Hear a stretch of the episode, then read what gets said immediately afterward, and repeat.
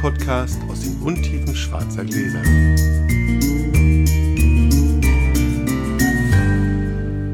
Hallo Sascha, Hallo Felix. geht's dir gut? Danke, ja. Wir Sehr. Haben heute, wir haben heute deine Tochter im Schlepptau und Richtig. meine Tochter auch. Die bespaßen sich gleich noch gegenseitig. Weil wir nämlich Väter sind und so richtig gute. Ja, wir können sogar während der Arbeit auf unsere Kinder aufpassen. Genau. Und weil wir ja auch nachher noch eine Insta-Session mit der Hamburger Verkostungsrunde machen, die uns schon blickdicht eingepackte Wow. Weine geschickt haben. Diesmal habe ich auch die Konterflasche mit kalt gestellt. und ist aber auch schon. Damit uns das kleine Desaster beim letzten Mal nicht nochmal Genau, passiert. Die steht ja immer noch hier, die müssen wir immer noch verkosten, die Konterflasche von dem anderen. Sonst würde ich sagen, würfeln wir doch einfach mal los, oder? Drei. Eins. Ich an. Und ich krieg was zu trinken. Jawohl. Normalerweise sagen wir hier im Kabuff oder Gästezimmer nebenan ja immer so eine Artigkeit wie, ich bin mal gespannt, wie es dem Sascha gefällt. Das stimmt heute nicht. Ich bin regelrecht nervös, denn Sascha kriegt von mir heute einen Wein eingeschenkt, den ich persönlich für absolut Endstufe halte. Und es ist auch noch ein Wein, der eigentlich seinem Beuteschema entspricht. Aber es sind Bubbles und die uns regelmäßig hören, wissen, Bubbles im schwarzen Glas kann fürchterlich schief gehen. Ich bin deswegen geradezu nervös und hoffe inständig, dass dieser Wein den Sascha auf dem richtigen Fuß erwischt. Wir trinken Chardonnay Prestige ohne Jahrgang, Brütt Natur, deutschen Winzersekt von Carsten Höfer. Sehr zum Wohle. Oh, das schäumt. Bubles. It's Bubles. Nachdem ich die letzten Male ja immer über das Lieblingsthema unserer Hörer gesprochen habe, über Geld, sprechen wir heute mal über mein Lieblingsthema. Über Dein Geld. Entschuldigung. genau. Über die leidige Frage, gibt es eigentlich sowas wie gute Verkoster oder nicht? Da haben wir schon oft drüber gesprochen. Ich werde auch nie fertig werden damit. Ich habe so einen Eimer im Kopf, da schmeiße ich immer so die Fetzen rein und ab und zu nehme ich mir dann die Zeit und sortiere die Gedanken ein bisschen und Ja. dann kommt hier ein Update. Und ich hatte dieses Mal die Gelegenheit, diese Gedanken zu sortieren, weil ich ein Seminar gegeben habe in Hamburg zum Thema Sensorik. Angesprochen hatte mich ein Hörer, der Geschäftsführer eines Produzenten von Nahrungsergänzungsmitteln ist. Und die rühren da selber Shakes und Co. zusammen. Okay. Also ein sag mal, sensorisch trainiertes Team, das auch tatsächlich sensorisch arbeitet, überwiegend Lebensmitteltechniker, Chemiker, Ökotrophologen und so weiter. Und die haben immer das Problem, dass sie ihre Sachen fertig machen, dann dem Kunden präsentieren und der Kunde kommt mit einer völlig anderen Geschmacksidentifikation um die Ecke und sagt, ja, das ist ja ein bisschen bitter und die so, da ist kein Bitterstoff drin. so, ne? Also weil ich hier schon öfter mal darüber gesprochen habe, wie unsere Sinne so funktionieren und wie sie sich auch täuschen lassen und so wollte er quasi ein Seminar haben zum Thema Sinneswahrnehmung und auch Sinnestäuschung. Und da habe ich mir dann ein bisschen Gedanken gemacht. Ist nicht so einfach. Nee, und habe so zwei, drei, zwei, drei äh, Sachen zusammengestellt. Und eine Sache, die für mich so ein Leitmotiv war und die wahrscheinlich auch für dieses Unternehmen so ein, so ein Leitmotiv ist, das sind so Anekdoten, die mir in den letzten Jahren passiert sind, die eben in diesem Eimer steckten. Und zwar einmal die Begegnung mit Hermann Mengler, dem äh, Chef, äh, ja, dem Weinfachberater des Bezirks Unterfranken, also dem Chef der Kompanie dabei Best of Gold, der seine Sehr lustiger Typ übrigens. ja, Ja. der seine Verkostungsbriefings immer damit beschließt, dass er sagt, und es ist völlig klar, jeder von euch ist der beste Verkoster der Welt. Das meint er aber gar nicht ironisch, sondern das meint er tatsächlich aus Erfahrung. Und das andere waren Begegnungen mit Jens Prive. Eine vor allem mit Jens und Paul Truschkowski vor pf, vier, fünf Jahren auf einem Bötchen auf dem Rhein, als der VDP Rheingau zu irgendwas geladen hatte, wo er zu uns sagte, und er meinte das gar nicht böse oder provokant, aber er ist, weil er ist ein ganz äh, ja, distinguierter und freundlicher Mensch. Ja. Wir unterhielten uns eben über die bevorstehende VDP-Verkostung, äh, große Gewächse. Und er sagte, naja, sagt er, für euch gilt doch nur eure eigene Meinung. Also wenn ich jetzt eine andere Meinung habe, ist für euch doch völlig klar, wer recht hat.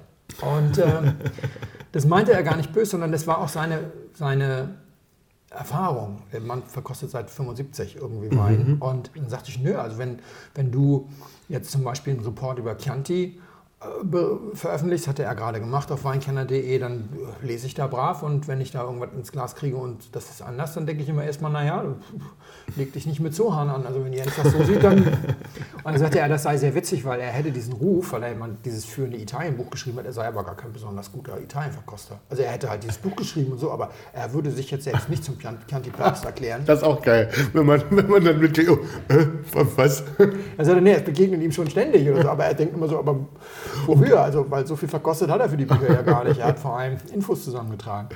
Und ich hatte dann aber auch nochmal, und davon habe ich schon mal hier im Podcast erzählt, eine Begegnung mit ihm. Da haben wir uns über Silvaner unterhalten und dass er eine sehr, sehr tradierte Einstellung zum Silvaner hat, weil er den seit den 70ern trinkt. Damals hatte Silvaner 10,5 Alkohol und dass er eine ganz andere Vorliebe hat als ich.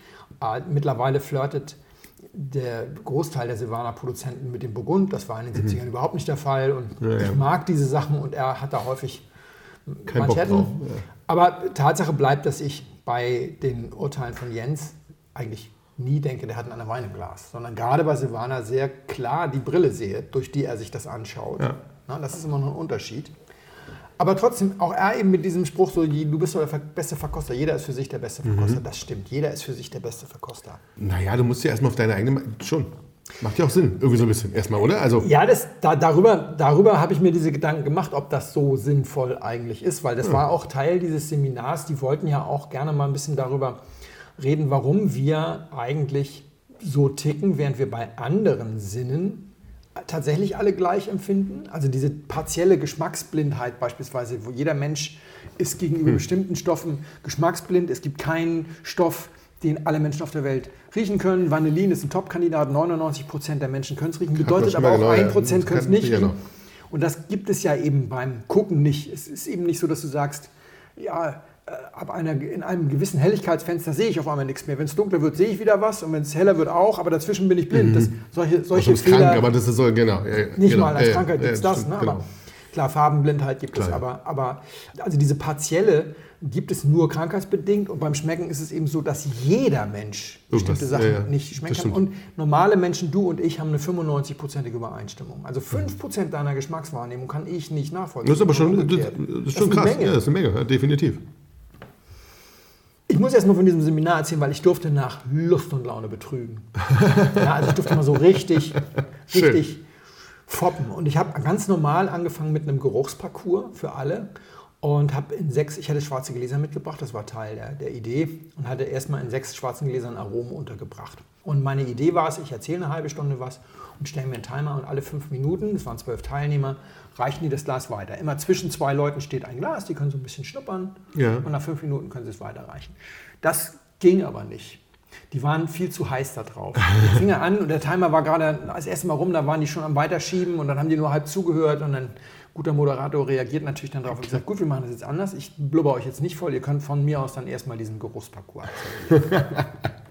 Wie die Kinder in der Schule, wa? Hören Ja, vor allem zu. alles falsch gemacht, weil ich erzähle ja immer allen, lass dir Zeit. Ne? Also was sie nicht gemacht haben, war sich Zeit zu lassen. Aber du, für mich war das super. Wir haben dann aufgedeckt und im ersten Glas war Kaffeepulver und zwölf Leute haben Kaffeepulver erkannt. Wie viele waren da? Zwölf. Zwölf, okay. Alle zwölf haben das erkannt, das erkennt wirklich jeder. Das ist Weil sehr es- eindeutiger. Es ist so eindeutig Ja. und auch so intensiv.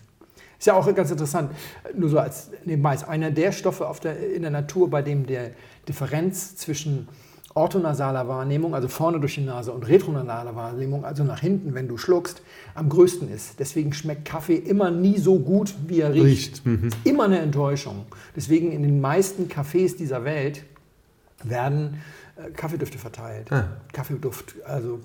Ne? Und, und der Charles Benz, der dieses schöne Buch geschrieben hat, hat mal erzählt, sein Vater war ja Kolonialwarenhändler, der hatte, zwischen, hatte hinter dem Tresen immer Kaffeebohnen verstreut. Und wenn dann neue Kunden reinkamen, hat er immer schnell drei zertreten. Dadurch hat er mehr Kaffee verkauft als, als alle anderen. Und auf jeden Fall, Kaffee funktionierte.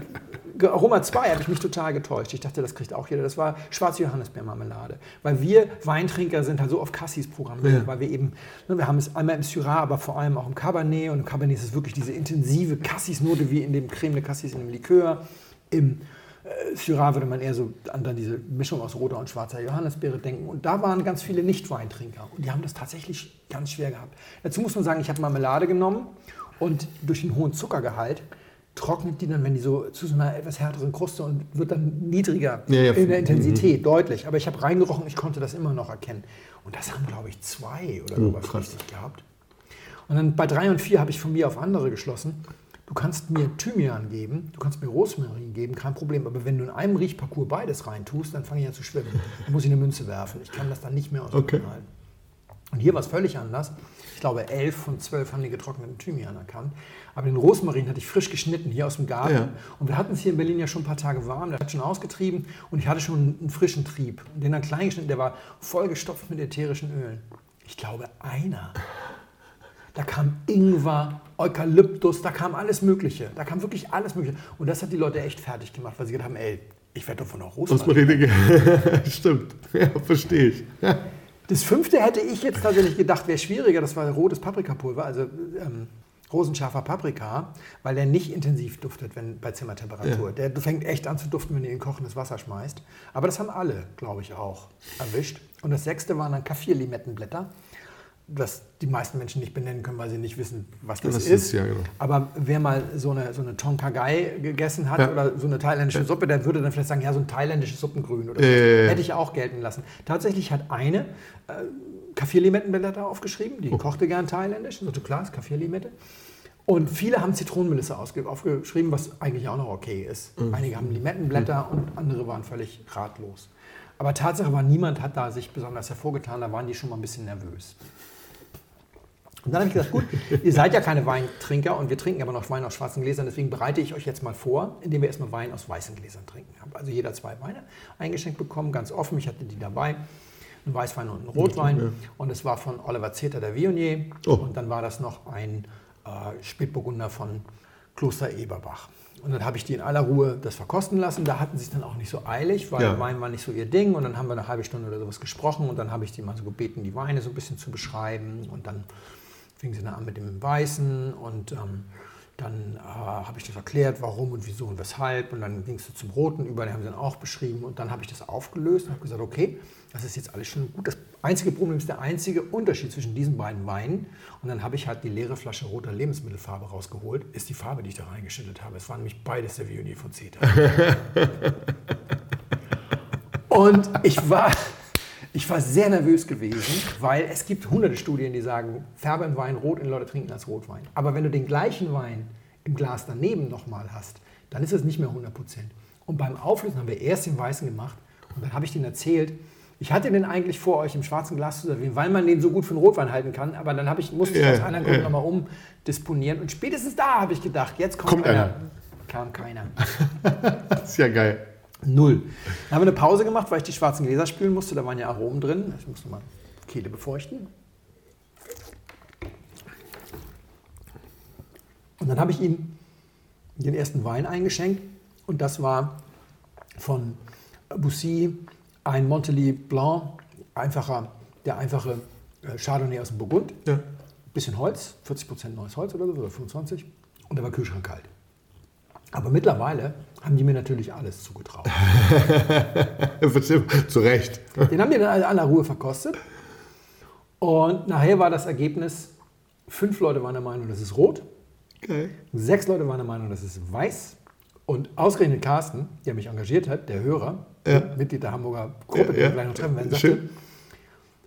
ich möchte mich im Moment nicht darauf festlegen, dass das wirklich Wein ist. Oh Gott, wenn man. Aber ja, schön. Und dann haben wir das also auch dann eröffnet und ähm, zeigt dann einfach, muss ein bisschen Holz, ein bisschen Gerbstoff, kein Zucker, zack, schwarzes Glas, ist alles rot, so für, für viele. Ich fand das so nett. Es gibt einen eigentlich sehr witzigen äh, TikTok und Insta-Channel Johannes trinkt Wein. Da Ja. hat er neulich aber hat er mal so ein Video gemacht, da hat er sich sehr aus dem Messer gesagt, ja, ich hatte sich zwei schwarze Gläser besorgt. Ja, ich höre immer wieder, es gibt ja ganz viele Leute, die sagen, es wäre schwierig, Rotwein und Weißwein aus einem schwarzen Glas. So ein Quatsch, das würde mir nie passieren. Und hat sich dann zwei Weine einschenken lassen, hat die da vor laufender Kamera mal kurz gesagt, klar, das hier ist der Rotwein, das ist der Weißwein. Ja, also wir haben das ja auch am Anfang erlebt, als wir unsere äh, Fotos gepostet Ja. haben. Alle, ja, ich trinke seit 30 Jahren Wein, wird mir nie passieren. Also ja, wenn du jemandem diese Konstellation so hinstellst, einen roten und einen weißen im schwarzen Glas, wird Das- nie jemand ja, verwechseln. Weil, ich sag mal, ein von 50 Weißen hält man für einen roten, aber bei roten für einen Weiß, das ist ja viel schwieriger. Ja. Einer von 500 vielleicht. Ja, ja. Damit du es aber verwechselst, musst du ja beide gleichzeitig verwechseln, weil wenn du bei dir bei einem sicher bist, dann bist du beim anderen ja auch schnell sicher. das heißt, 50 und 500, also einer von 25.000 Versuchen würde da vielleicht dazu führen, dass man es wirklich verwechselt. Entscheidend ist ja, dass man jemandem ein schwarzes Glas hinstellt, ohne was zu sagen. Ja. Und nur eins. Und nur eins. Und mit einer Temperatur, die sehr ähnlich ist des anderen. Also, Genau. genau ja. Insofern, deswegen nach wie vor total simpel. Aber dann habe ich gedacht, wir machen jetzt noch den letzten Wein, aber nicht, ich schicke euch nicht nochmal raus, nicht nochmal Pause, sondern macht einfach die Augen zu und ich schenke euch das frisch ein. Und dann habe ich denen das frisch eingeschenkt und habe dann gesagt, okay, jetzt alle die Augen wieder auf und jetzt bitte mal nicht anfassen das Glas, einfach nur rüberbeugen, Nase rein ins Glas. Und eingeschenkt hatte ich von äh, La Cuisse Frère, also den Brüdern La Äh, einen Champagner, äh, Premier Cru Vintage 2012. Ja. Toller Stoff. Also falls jemand mal in die Gelegenheit kommt, das hat nämlich auch nur 35 Euro gekostet. Für einen 12er Vintage Premier Cru. ja, mega. Ja. Ja, schon. Brut, Ja. also nicht Brut Natur. Es gibt auch einen Vin- Vintage Premier Cru Brut Natur, der kostet 5 Euro mehr oder so. Auf jeden Fall habe ich den eingeschenkt. Alle Mann rein. Wir waren nur noch zu 10, zwei mussten früher gehen. Alle Mann Nase rein. Zehn Leute, wie aus einem Mund, Apfelsaft. ich so, was denn hier los? Ich meine Nase ins Glas gesteckt. Fuck, Apfelsaft. Aber sowas von purem Apfelsaft. Das war vollkommen klar, dass das Apfelsaft ist vom Geruch her. Da habe ich gedacht, okay, jetzt kann ich, das, jetzt muss ich denen irgendwie helfen. Das geht sonst nicht. Habe also gesagt, Leute, es ist kein Apfelsaft. Die Frage ist jetzt nur, Jahrgangschampagner oder Rotkäppchen? Und wir haben das ja schon öfter gehabt. Ey, Bubbles aus dem schwarzen Glas ist so schwer. Wir haben, ich habe eine Geschichte im Blog geschrieben, Leute, wenn ihr sie nicht gelesen habt, lest sie nicht, weil ich so ein toller Autor bin, sondern weil die Ergebnisse doch sehr spektakulär sind. Das war nur eine Blindprobe ohne schwarze Gläser. Stimmt. Im Dezember ist noch äh, relativ frisch auf dem Blog, wenn ihr da so ein bisschen runterscrollt. Das war schön, ja. Und nachher waren es fünf Leute, vier Leute waren Rotkäppchen, sechs Leute waren der Jahrgangschampagner. Oh, Obwohl ja Rotkäppchen erheblich viel süßer ist. deutlich. Aber es war spektakulär. Das glaub ich. Und das Feedback jetzt nach, hinterher auch nochmal war, die waren, die haben ja alle gedacht, um Gottes Willen. Weil was die, glaube ich, und jetzt kommen wir mal zu diesem Thema guter Verkoster, nicht Ja. so guter Verkoster. Ich glaube, die meisten Menschen gehen in so einen Tag rein und denken, ha, jetzt kann ich mal zeigen, dass ich eine gute Sensorik habe. Ja. Und dann kriegen sie auf die Mütze und sie haben alle auf die Mütze bekommen. Ey, es war eben ey. keiner, konnte aus dieser Veranstaltung rausgehen und sagen, jetzt habe ich mal gezeigt, sondern alle haben sie Demut gelernt und gedacht, ich muss in die Anstalt. Aber gleichzeitig ging das ja allen so. Das ist ja ein funktionierendes Unternehmen, das sehr erfolgreich Nahrungsergänzungsmittel Ja, ja. produziert. Das sind keine Blinzen. Nee. Also verzeiht man sich das so ein bisschen und sagt, ja, okay, wir hatten halt alle oder jeder weiß, man kann die Geschmackswahrnehmung wirklich stören. Also es gibt ja Studien, dass bei lauter Musik beispielsweise Sachen nicht mehr schmecken. Wein schmeckt saurer, wenn das Licht grün ist. Und, und alle Hm. möglichen Geschichten gibt es dazu. Das weiß man dann und sagt man, ja gut, da sind wir jetzt alle irgendwie einem Spaßvogel aufgesessen. Das hat jetzt aber nichts zu bedeuten und deswegen geht man wieder dahin zurück, dass man sagt, wenn ich es schmecke, dann stimmt es auch. Und dann kommst du eben trotz solcher Erlebnisse, weil es eben ein Kollektiverlebnis ist und sich keiner hervortun konnte als besserer Schmecker, Ja, ja. zu der Idee, mein Geschmackseindruck ist richtig. und bei mir ist es mittlerweile so, dass ich da etwas demütiger bin. Ich bin natürlich auch schon ein bisschen länger dabei. Aber also ich erlebe das selber auch so, dass ich häufig irgendwo hingehe und Leute sagen, naja, du machst das beruflich, dann, wenn wir uns jetzt nicht einig sind, dann bleibe ich erstmal bei Mit dir. Meinung, Also ja, wenn, man, wenn, man, wenn man jetzt solche Diskrepanzen Was sagst denn du? Ja, ja, das Genau. genau. Mhm. Oder so wie ich jetzt bei Jens sage, naja, bei Chianti lege ich mich jetzt irgendwie nicht mit Jens an oder sowas. Ne? Das, Ja, ja. das sind normale Sachen, aber, aber sonst bin ich auch lange Zeit der Meinung gewesen, nee, mein, mein Wort gilt. Aber ich habe eine Sache, und jetzt erzähle ich was, was ich in Hamburg nicht mehr erzählt habe, da hat Carsten jetzt auch nochmal was Neues war. Aber so nach zweieinhalb Stunden habe ich in glückliche Gesichter geguckt und gesagt, ich will nicht so lange reden, bis ich in gelangweilte Gesichter Ja, ja, gucke, ja. deswegen habe ich dann aufgehört. Ich habe ein Erlebnis in Hamburg gemacht, ich habe fünf Jahre oder so Gesangsunterricht gehabt. Einfach nur so zum Spaß. Ja, merkt man nicht mehr. Nee. Entschuldigung. Doch, ich könnte noch ein bisschen, aber nicht Okay, wegen gut, Singen, okay, ja, okay, ja, so wie man die Stimme verstellt und sowas lernt man da auch. Und ich habe das so, nein, das ist richtig, ich habe das so zur Entspannung gemacht, ohne weitere Ambitionen. Mein Gesangslehrer war ein total super Typ, der hatte das absolute Gehör. Oh, krass. Und wir haben dann immer Sachen eingeübt und wenn ich dann fertig war mit dem Einüben, dann haben wir den Song aufgenommen. Und ab und zu, Gibt's, also warte, jetzt muss ich kurz. Gibt es noch Aufnahmen? es gibt noch Aufnahmen, ja. Die können wir, das können wir mal als Podcast-Melodie vielleicht nennen. okay, alles klar, okay. nein. Das war nur eine aber Idee. Es war Aber, trotzdem, äh, aber pass auf, weil bra- brauchen wir deswegen nicht, weil die sind sehr gut, weil Ach so.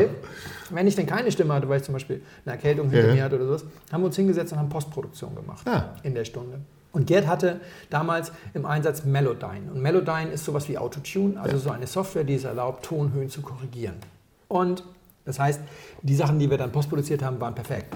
weil Ja, ja, ja, Fehler ja klar.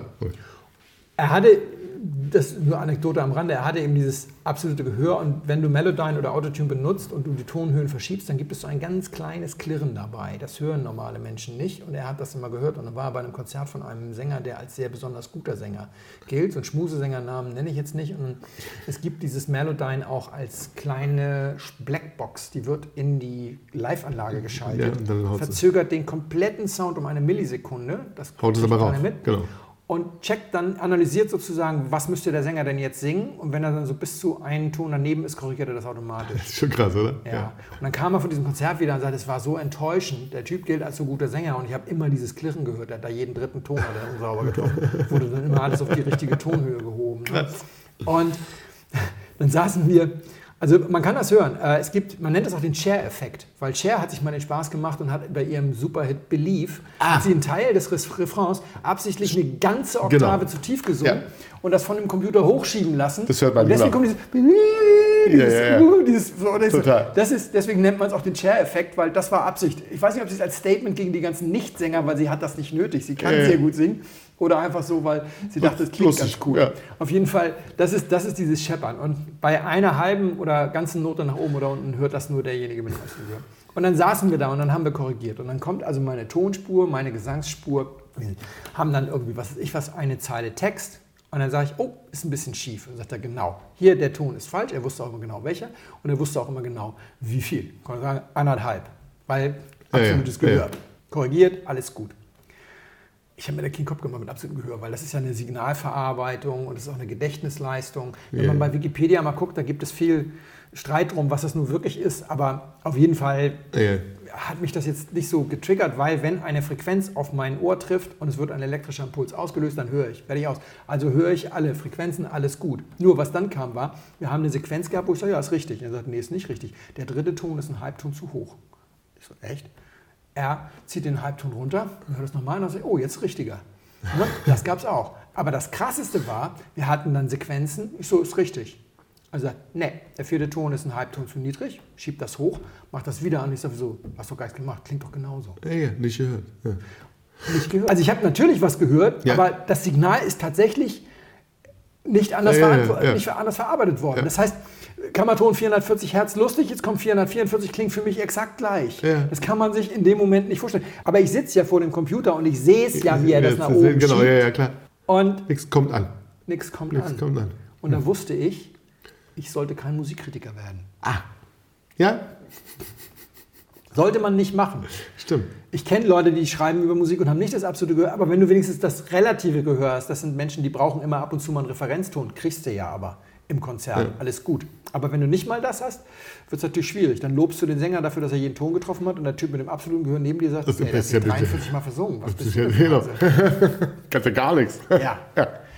Und diese Möglichkeit hast du beim Schmecken nicht so, weil ja jeder diese Abtastlücken hat mit Ja, das diesen stimmt. 95% Ja, ja, ja. Übereinstimmung. Aber die Tatsache, dass ich beim Hören mal schwarz auf weiß bekommen habe, führt dazu, dass ich ein bisschen defensiver bin. Verstehe ich. Und jetzt gibt es noch zwei Anekdoten und da warst du dabei. Wir waren nämlich bei einer Verkostung gemeinsam. Du hast mir Gesellschaft geleistet. Hier 20 oder 40 kleine Fläschchen Silvaner-Geschichten. Die sind sogar auf einem Foto drauf von, von unserem Podcast irgendwie. Ah, ist eine Weile her schon. Ja, ja, schon. Ähm, ähm, ähm, vom letzten Jahr. Genau, Wo war die, die, die. Champagner und sowas. Ja. Noch, genau. Genau, ja, ja, glaube, ja. Das ist super, da war das sehr hübsch. Und da gab es so eine Verkostung vierer Flights und die, der Sinn war zu zeigen, dass Silvaner ein sehr vielseitiger Speisenbegleiter ist, deswegen waren auch viele Soms im, im Publikum sozusagen. Wir hatten 40 Proben zugeschickt bekommen, immer so Vierer-Flights und das waren viele berühmte Weine der Welt. Nicht die ganz teuren, weil die sind nicht in einem glasweisen Einsatz im Restaurant, sondern so bekanntere Sachen. genau. Lugana, Cade Frati und was Ja, weiß ich was. Ja.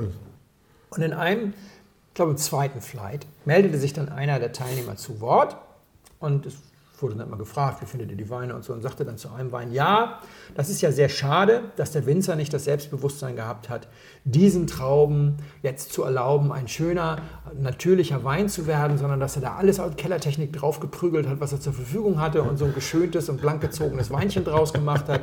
Das wäre echt mal spannend, den zu schmecken, wenn man ihn mal so hätte werden lassen, wie er eigentlich werden wollte.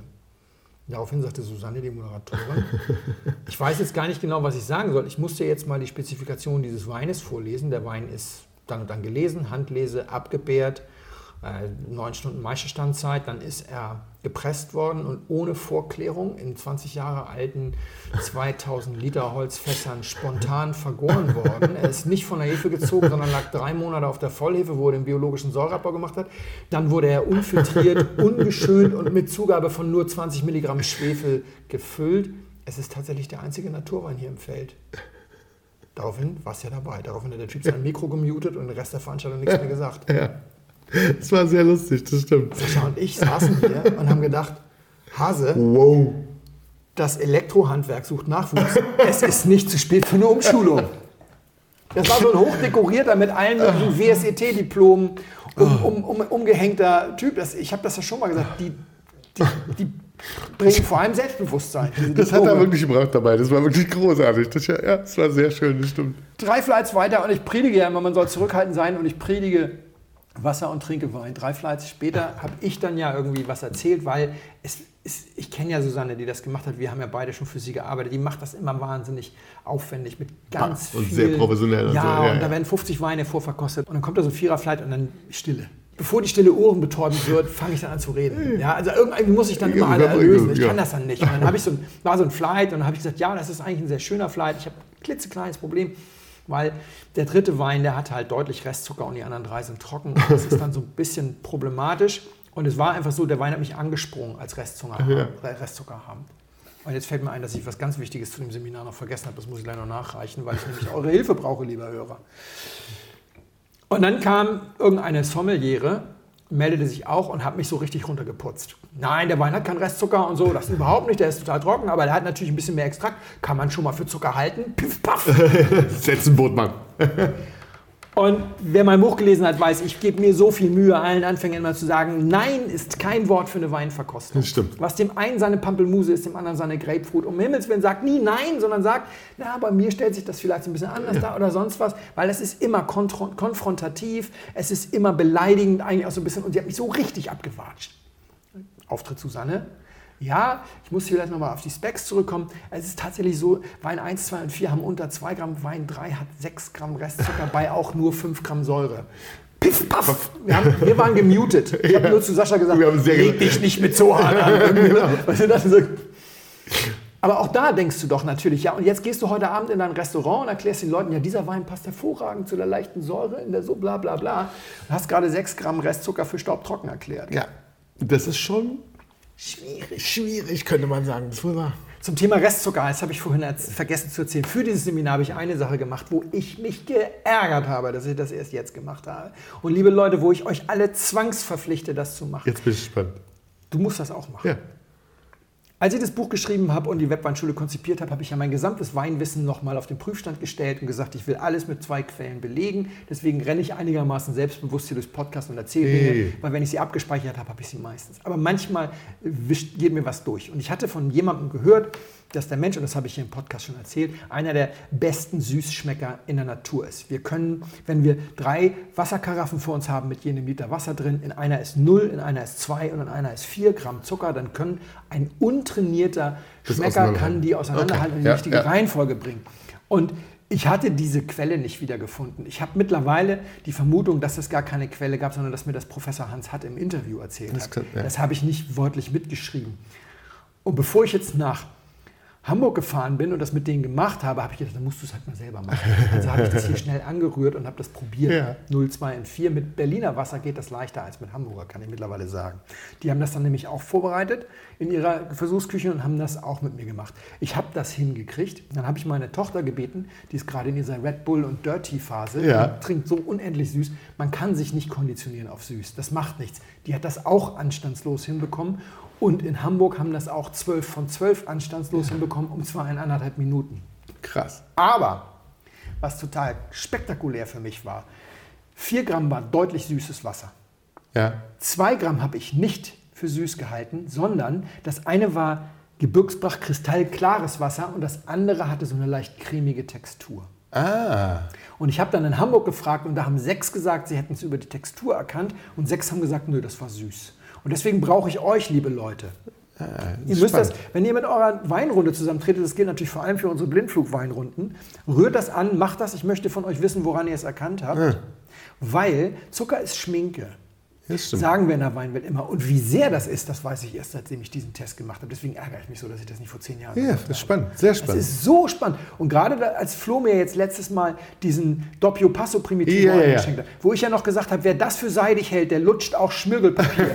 ne? Dann merkst du erst recht. Das Ding hat 17 Gramm Restzucker und trotzdem sind die Tannine noch so harsch. Da weißt du, wie das ohne Restzucker wäre. Das wäre bretthart Das krass. aber wirklich, ja. Wenn das jemand seidig nennt, der muss zum Arzt. Ich habe aber geguckt, bei Vivino ist die Bewertung dieses Weins mittlerweile runter auf vier Sterne im Schnitt. Und zwar nicht, weil lauter Leute da hingehen, einen Stern geben und sagen, hö, das ist ein doofer Zuckerwein, sondern weil auch die Leute, die ihn mögen, ein bisschen weniger euphorisch sind. Ja. Es gibt immer noch eine Menge Leute, die sagen, ein seidiger Wein. Aber wenn du liest, was die so schreiben, hast du eher so den Eindruck, naja, die haben halt irgendwann mal irgendwo gelesen, dass gute Rotweine seidig sind und deswegen sagen die das jetzt, weil sie den mögen. ja. Wer Vergleichstannin schon mal geschmeckt hat, der kann das unmöglich seidig finden. Und 6 Gramm Restzucker mit 9 Promille Säure, alles gut. Aber mit 5 Promille Säure würde ich auch sagen, umschulen. Aber jetzt muss ich das nochmal in, in, äh, ein bisschen entz- entzerren. Also natürlich müssen wir nicht umschulen. Weil, was passiert da? Also der junge Mann, der hatte seinen Spruch mit dem Wein, der Weinversion, den hatte der auswendig gelernt. Und der wollte war ihn in unbedingt diese, anbringen, genau. Der war in diese Ja. Verkostung gegangen und wollte diesen ganzen alten Säcken, die da sitzen, mal sagen, Naturwein Rules, ihr Spackos, ihr kriegt es nicht gebacken. Ja. Und dann hat er einen Wein gesucht, der was triggert und der war in der Nase sehr sauber. Dann dachte er, dann kann er nicht spontan vergoren sein, dann ist das bestimmt all das. Das hat dann für ihn schon gereicht, dieses in der Nase sauber. Ja. Hat für ihn vollkommen gereicht, um auszublenden, dass der Rest des Weins sehr komplex war und sehr gut war.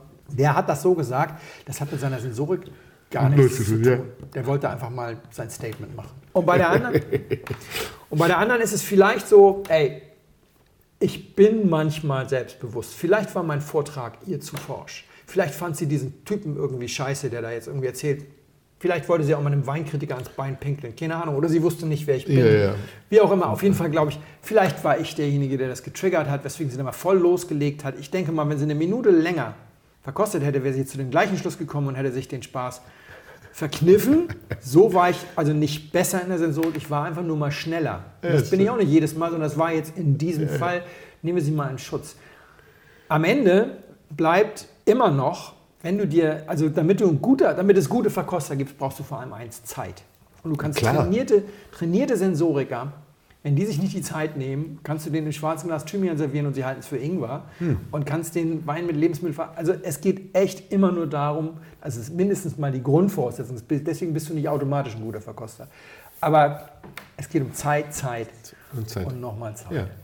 Ich brauche noch Zeit für diesen Wein? Ja, Nee, ich brauche noch Schluck, sonst Ja. kann ich leider, ich muss die, ich muss die Geschmackserfahrung nochmal auffrischen. Mhm. Kurz. Das kann ich gut verstehen.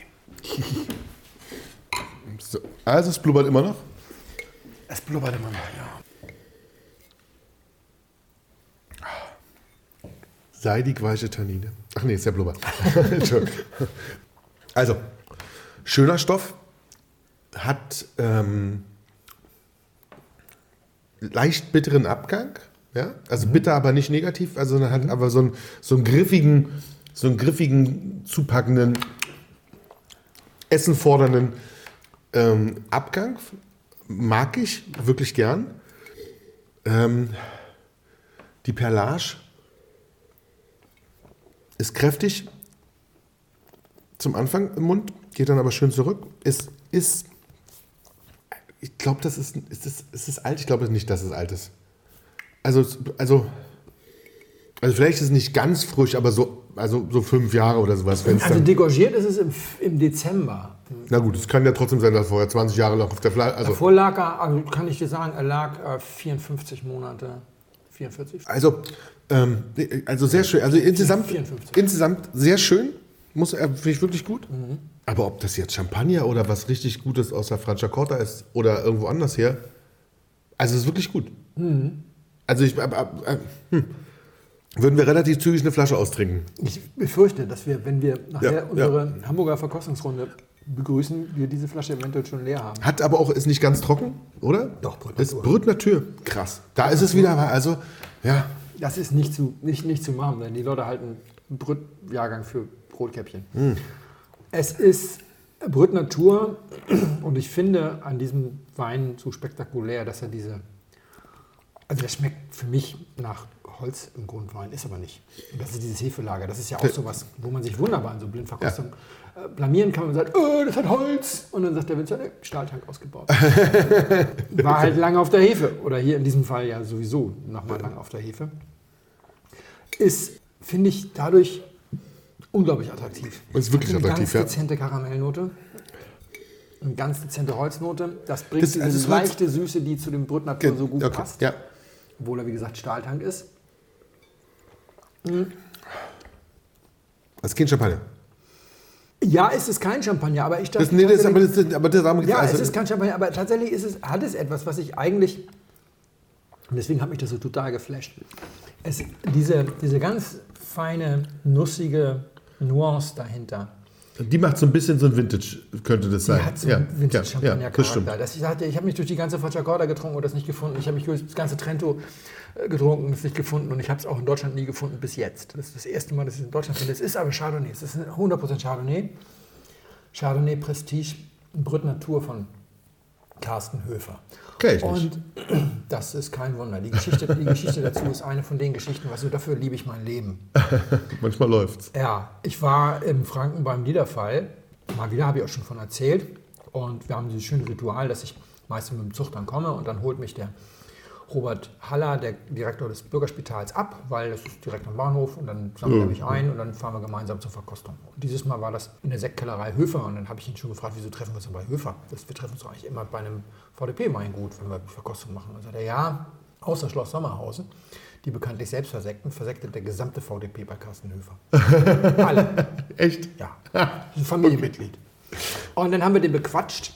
Wir feiern dann nämlich heute Abend auch. Und können wir in Würzburg bleiben, können wir noch mal das Catering von Reiser nehmen. Das ist der Mann, der jetzt das, das Sterne-Restaurant im Weingut am Stein aufgegeben hat, der das lange hatte. Da können wir noch mal dieses schöne Catering mitmachen. Und äh, der flucht schon wie ein Rohrspatz. Da sagt er, hätte er sich nie drauf einlassen dürfen. Der hat nämlich in einer schönen historischen Halle, hat der sich so eine Art Reinraum geschaffen, hat nochmal so einen Glaskubus reingesetzt. Und da wird dann drin die ganze sterile Arbeit gemacht. Und da sitzen wir heute Abend drin, weil das kann man beheizen. Und dann haben wir einfach mal alle Geräte so nach rechts und links geschoben und hat schon wieder, oh Gott, ich putze hier drei Tage, wenn ihr fertig seid, um das wieder aufzubauen. Aber hat er jetzt zugesagt, alles gut und hat eine schöne Videothek, dann machen wir unsere Verkostung und dann gehen wir hinterher rüber und vorher machen wir noch eine kleine Kellerführung.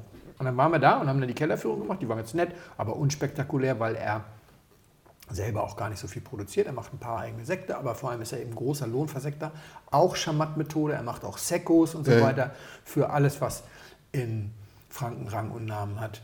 Wie gesagt, mit Ausnahme von Schloss Sommerhausen, die ich übrigens auch super empfehlen kann. Die machen tolle Sekte, wirklich ganz toll. Auxerrois-Sekt zum Beispiel, die ist ganz, ganz spektakulär, wenn man sowas noch nie getrunken hat. Und dann haben wir die Kellerführung gemacht und dann kamen wir raus und dann gab es drei Sekte. Dann gab es erstmal aus der Prestigelinie den Riesling, schöner Sekt. Ich bin im Moment echt nicht auf Riesling-Sekt. Ah, es ist ganz wenige. Ganz wirklich. wenige. Also genau. Also Ja, jetzt ja, neu der von, der von Battenfeld Spanier, der, das war The Blast, aber Ja. ansonsten haben wir im ganzen letzten Jahr keinen Riesling-Sekt getrunken, wo ich gesagt habe, yeah. Der war sehr, sehr gut, das war okay. Und dann kam dieser Chardonnay und dann habe ich gedacht, mich trifft der Blitz. War- Also, ich fand das so großartig. Na, vor allen Dingen nach so einem Riesling-Ding. Das kann ich mir verstehen. Also, ja. Und dann? Ja, glaube ich sofort. kam nämlich genau das, worüber wir eben gesprochen haben, dass ich sage, man kann sich Sinne täuschen, man kann sich auch wegtragen lassen von so einer Begeisterung. Ja? Und dann dachte ich, du bist doch hier jetzt, oder Kollegen, ist doch gut, frag doch mal einen, der sich auskennt. Und dann drehe ich mich nach rechts und gehe rüber zu Gerhard Eichelmann und sehe schon auf ihm zugehen, der hat auch die gleichen Schwierigkeiten, seine Gesichtsmuskulatur in den Griff zu kriegen wie ich. Ja? Der ist auch so, oh, was ist das denn? Und dann sage ich, sag mal, Gerhard, trägt mich meine Begeisterung jetzt hier gerade weg oder ist das einfach wirklich phänomenaler Stoff? Und sagt er, nee, das ist schon echt erstaunlich gut. Und dann sagte ich zu ihm, da muss ich ja jetzt zu meiner Schande gestehen, Höfe habe ich noch nie gehört. Und er sagte, das muss dir nicht peinlich sein. Ich auch nicht. Und ich dachte, ich kenne mich in Franken aus und vom Schaumwein verstehe ich auch ein bisschen was. Schön. Ja, ist geil. Und dann kam als nächstes, als letztes kam der Kör. Das ist seine Prestige-Cuvée. Ja. Und da sind dann Gerhard und meine Meinung auseinandergegangen, weil dieser hier triggert mit dieser leicht nussigen Note, triggert einfach etwas, was ich wahnsinnig mag. Der Kör ist viel leichter, edlere Wein. Der hat ihn dann komplett, komplett, Abgeholt. aus, Ja. komplett Ja, okay. aus, ausgenockt. Und für mich war es der Chardonnay. Und dann saßen wir beim Abendessen fantastische Veranstaltung, weil Catering war klar, aber bedient wird von den Lehrlingen der Weingüter, die sich freiwillig dafür melden. Arbeitszeit können sie am nächsten Tag abbummeln. Okay, so gut. Und wir wurden dann bedient von Rudolf Mais. Lehrling, der ist aber schon 33, der hat nämlich schon eine volle Gastrokarriere hinter sich und hat irgendwann gesagt, scheiß auf die Gastronomie, ich will Winzer werden. Und das passt auch so gut zu, zu, zu, zu Rudi und seiner Familie. Das ist, der ist da genau richtig aufgehoben, weißt du? Ja. Ein bisschen so durchgeknallt. Und der hat uns dann auch so bedient und gesagt, das, du bist mein Lehrling. Und es war so nett, weil ich saß eben, ich hatte so ein Stirnende und links neben mir saß dann eben Rudi May und daneben saß dann Gerhard Eichelmann und rechts neben mir saß noch Nicole Retter, die liebe äh, Sommeliere und, und, und ähm, Weinexpertin aus München. Und draußen vor dem Kubus hatten die Lehrlinge einen riesigen Tisch, wo sie nämlich alles auch verkosten durften. Die, Ja. durften, die mussten nicht nüchtern bleiben. Und dann hatten die ganzen VDP-Winzer natürlich Weine mitgebracht, wie immer zum Niederfall. Und auch Sachen aus der Schatzkammer. Und sowohl Gerhard als auch Nicole als auch ich haben diese ganzen Weine nicht getrunken. Wir sind immer rausgeschlichen zu den Azubis. Gibt es noch ein bisschen Höfer? Wir wussten schon wenn wir kamen, Kör für Gerhard und für, für, für Nicole und mich immer den Chardonnay. Ich habe wirklich, ich habe kaum einen dieser schönen Weine, aber gut, die kriege ich halt öfter. Ne? Aber Ja, ja. das hat, hat mich so geflasht, dass Sehr den geil. ganzen Abend Höfer getrunken. Wir haben auch relativ viel getrunken. Also wir sind alle so drauf, wir mögen nicht, wenn Winzer uns betrunken erleben, weil dann bist du ganz schnell unten durch. Ja, klar, das verstehe ich. Aber fahrtüchtig war keiner mehr. Wir haben da sicherlich jeder eine halbe bis dreiviertel Flasche Höfer in uns reingeschickt. Wenn ihr das haben wollt, weil das kostet 32 Euro, ich finde das Das ist, sportbillig. ja, es ist wert, auf jeden Fall. Dieser Shop ist irgendwie ein bisschen schräg. Also wenn man da reingeht, dann sieht das manchmal so aus, als gäbe es nur den Kör zu kaufen. Ihr müsst dann auf Prestige gehen. Ich lege auch mal einen Direktlink hier unter, unter die Dings, weil ich finde, das ist schon wirklich besonderer. Schon wieder leer bei dir. So, wir trinken Pinot. Und zwar aus der wirklich so ziemlich entferntesten Ecke, die wir hier bis jetzt getrunken haben, glaube ich. Aus Patagonien. Der Chakra. Die Lage spricht sich wahnsinnig schwer aus. Guckt auf dem Bild. ähm, Cinco, i Cinco, Cinquecento i Cinco. Cinquecento i Cinco. Doch, das ist schon richtig. Den Rest erzähle ich nachher. Zum Wohl. Nächster Wein. Ich habe ein bisschen einen Cowboy-Schluck, glaube ich, wa? Ist ja auch schon später am Abend. Interessante Nase.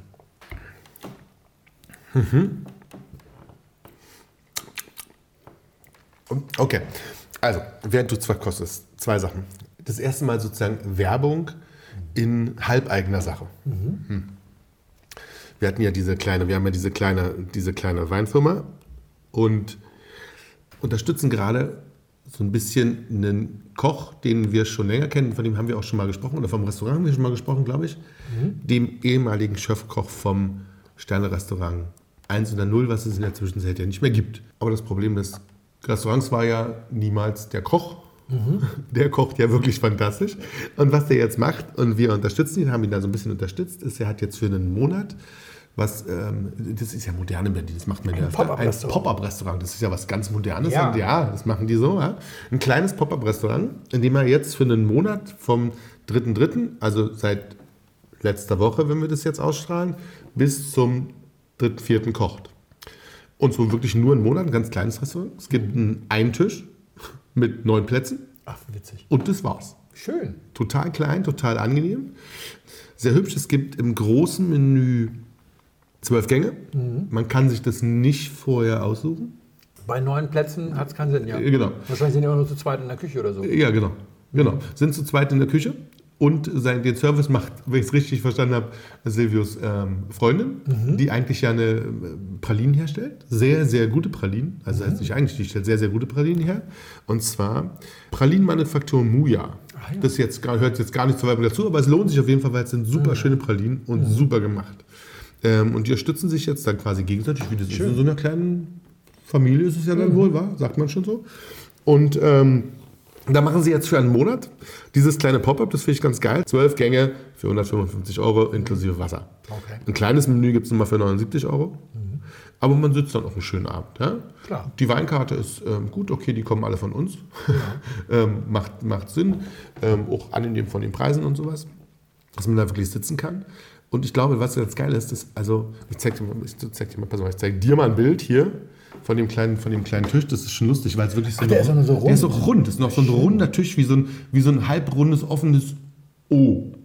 Oder? Ja. Wie so ein, oder wie so ein dreiviertel offenes O. Ja, fast wie so ein Omega. Ne? Ja, fast wie das so ein heißt, Omega, man- genau. An einer, an einer Ecke, es fehlt sozusagen so ein Sechstel, So ein von, Sechstel, genau. von dem runden Tisch. Und in der Mitte fehlt halt noch ein großes Ein großes Ding. Stück, sodass Genau. man also quasi von außen eintreten kann in die Mitte des Tisches und dann von da servieren kann. Das ist, Ist, best schick. ist bestimmt auch beim Essen, fand ich tatsächlich, als ich da stand, dachte ich auch beim Essen, aber bestimmt ganz lustig, wenn du so, ist ja eine ganz andere Art von Sitzen, wenn du damit im wahrscheinlichsten Fall ja vielleicht ein bis drei Leuten da sitzt, die du kennst, die aber ja neben dir sitzen. Ja. Und der Rest ist ja quasi dann so halb gegenüber und sowas. Also lustig. Fand ich, also als Tisch fand ich lustig. Und ich finde auch die Idee mit diesen Konzeptstores ja eigentlich ganz lustig. Ich habe das das erste Mal vor zwei Jahren oder vor drei Jahren mit Paul, weil irgendwann war ich irgendwo mal in so einem Pop-Up-Ding essen. Das hatte ich vorher noch nicht gemacht. Vielleicht ist an mir vorbeigegangen und dann. Ja. Aber ich finde es ganz geil, wenn die sich, dann geben sie sich für so einen Monat, knallen die so richtig, richtig einen raus, weil sie ja auch dann wirklich sehr konzeptionell dafür einkaufen können ja. und ähm, denken sich auch richtig was aus.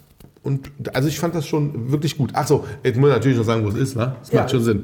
Also, das ist im UU in Moabit.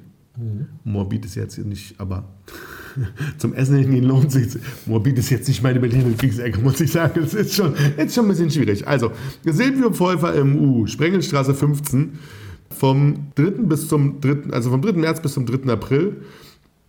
Und das könnt ihr einfach ganz normal. Jeden Tag, oder hat er- ähm, ja, zwei Schließtage. Es gibt aber noch Mittagsservice dazu, findet ihr aber alles quasi, wenn ihr Gibt's das. eine Webseite? Ihr gibt eine Webseite, wir legen den Link mal mit runter. machen wir. wir legen mal mit runter. Und dann kann man da sich schön einen Tisch buchen, wenn man Das mag. muss ich nochmal mich im Kopf und Kragen reden. Na los. Also äh, anders als du ist dieser Pop-Up-Trend bei mir nicht so vorbeigegangen. Ich bin da eine ganze Zeit lang fett mit dabei gewesen. Nein, das sozusagen. gab es tolle Sachen. Einer hat dann in einer stillgelegten Eisdiele dann so einen Laden, das war fantastisch, und hat da Pilze serviert, die er an Berliner Straßenbäumen gesammelt hat. Also keine Sorge, oberhalb der, der, oberhalb der Pinkelzone. Es waren schön. wirklich tolle Sachen. Das Problem bei diesen Dingen, und jetzt rede ich mich wirklich im Kopf Kragen, ist, dass sie ja alle voll auf Natural Wine stehen, aber keine Ahnung haben. Also Ja, gehen sie alle zu Holger. Ja. Ah, da Und kriegen dann- sie alle das Gleiche. Kriegen sie alles gleich. Ja. Dann trinkst du einfach nur die, ja, kriegst du einfach nur die Vinikultur, das Vinikultur-Sortiment rauf und runter und sorry, das kenne ich. Ja, haben wir nicht. Ja, also da können wir. Können wir, können Deswegen sage ich ja, deswegen kriege ich mir am Kopf. Ja. Also Holger ist doch super und die machen auch tolle Gut, Sachen sie, und ja. ganz tolle Weine haben die und um Himmels Willen. Aber das ist total schwierig, wenn du so eine monothematische Weinkarte hast mit. Weinen, die du sowieso kennst, weil du auf der Hausmesse warst und Genau. weil du ein paar Winzer kennst. und so weil man auch schon ab und zu weiß, was. Äh, genau. Ja, und auch nicht alles davon trinke ich jetzt so wahnsinnig freiwillig. Und deswegen ist das Besondere an diesem Pop-Up-Restaurant natürlich die von Sascha und Co. kuratierte Weinkarte mit Beständen aus dem ehemaligen 1 unter 0. Genau.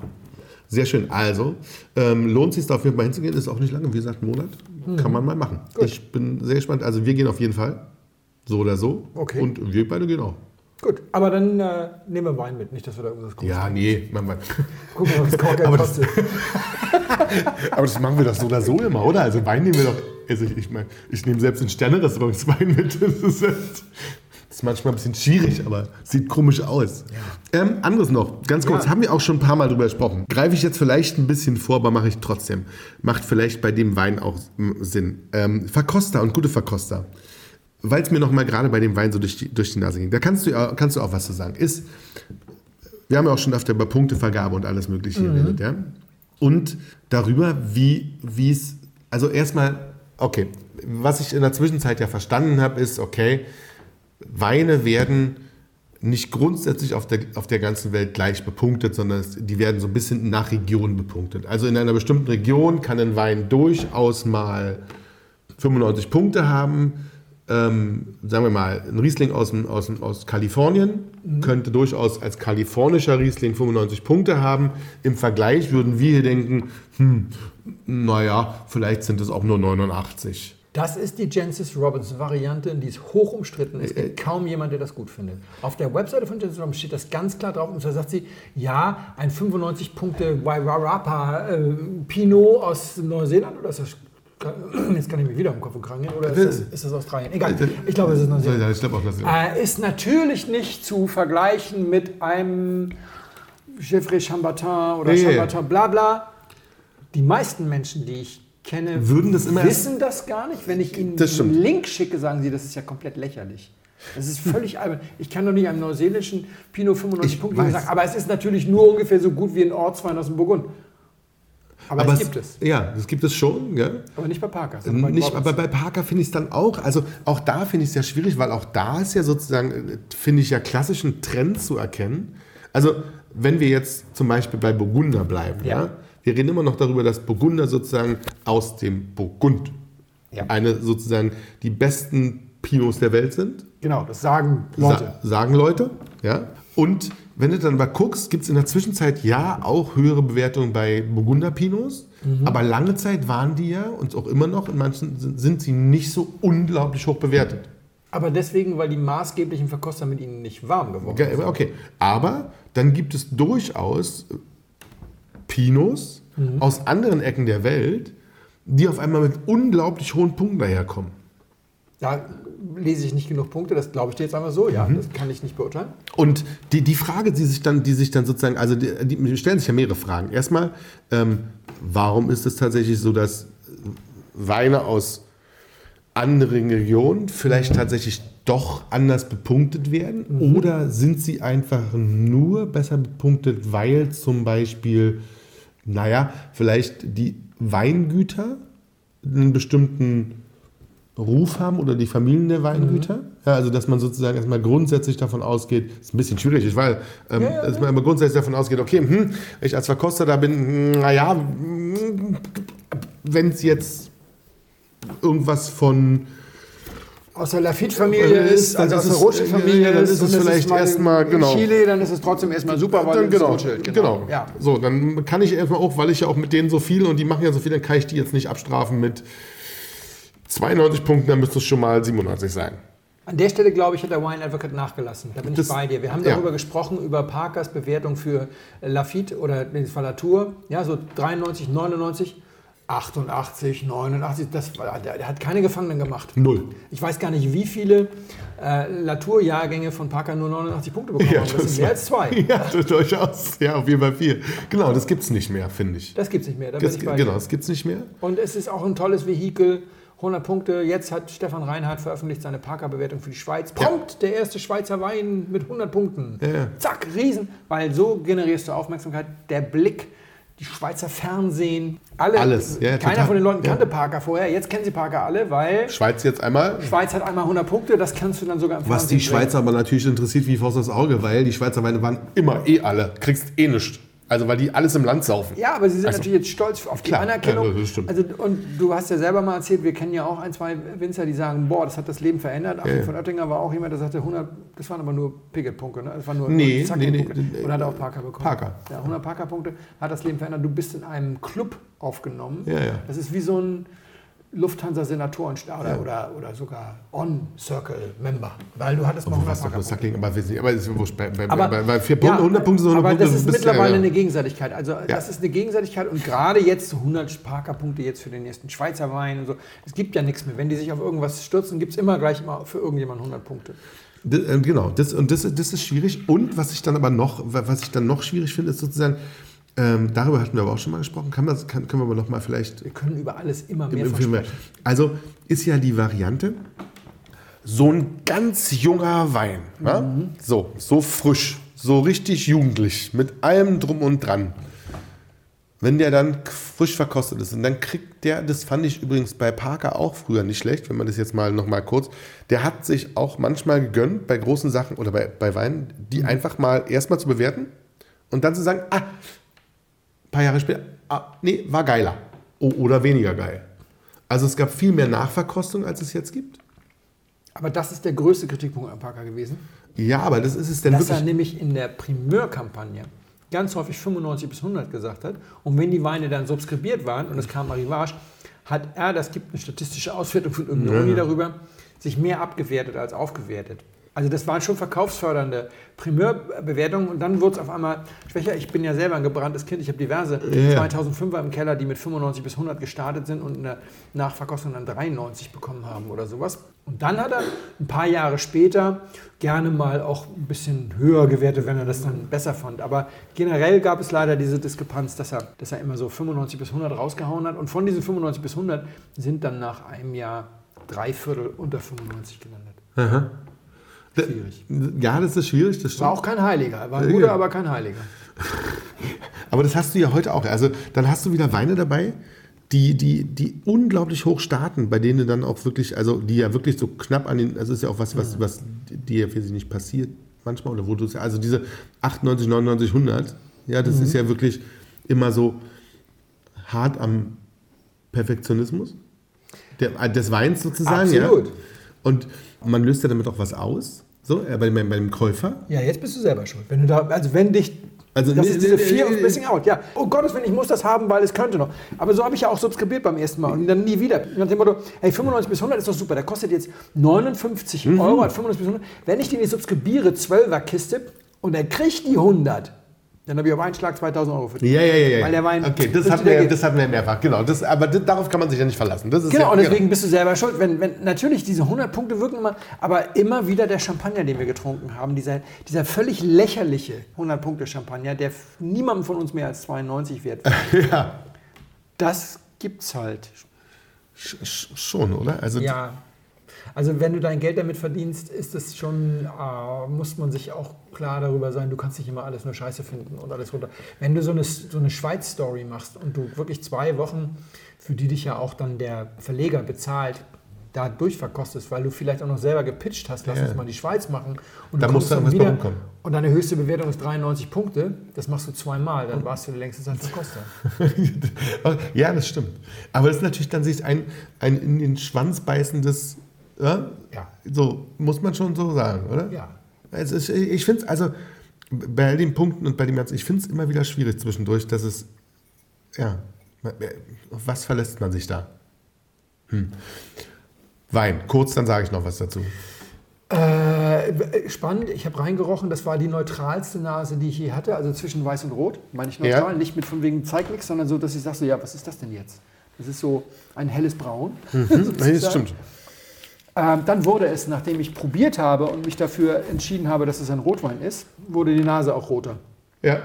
So rum muss man es, also Stichwort schon. Selbsttäuschung. Ja, ja, ja. Nachdem ich jetzt irgendwie dachte, okay, ich schmeckt wie rot, dann wurde die Nase auch rot, aber wenn ich ehrlich bin, ist die Nase eigentlich immer noch nicht rot. Also, aber ich habe mich dann entschieden, dass es rot ist und ich habe dann ganz viele ganz spannende Sachen gefunden. Ich finde ihn sehr komplex und relativ leise.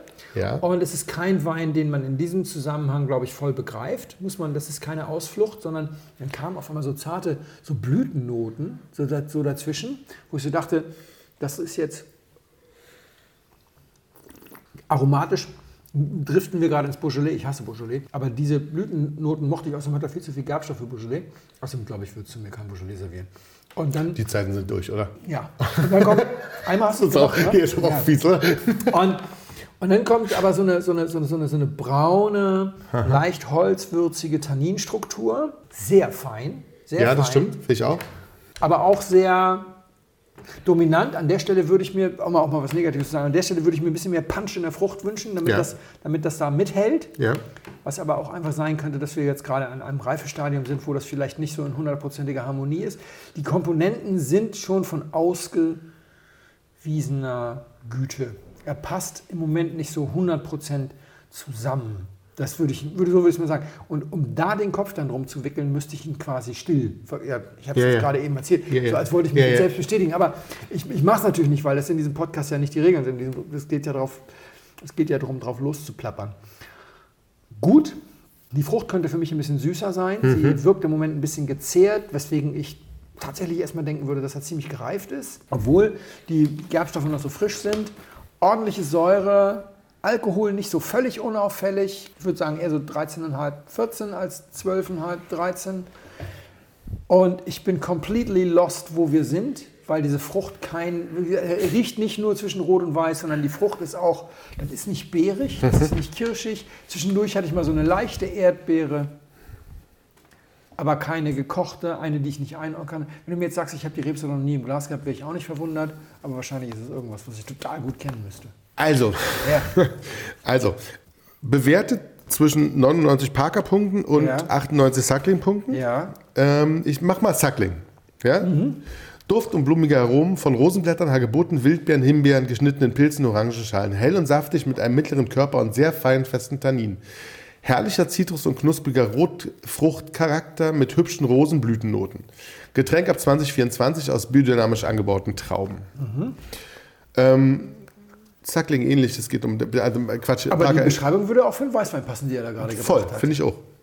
Finde ich auch. Da- da- Also, da- wir halten mal fest, Sascha hat bis heute jetzt auch noch nicht gesagt, ob es rot oder weiß ist. Also ich bin jetzt quasi noch im Blindflug. Du bist jetzt noch, bist jetzt noch im Blindflug, genau.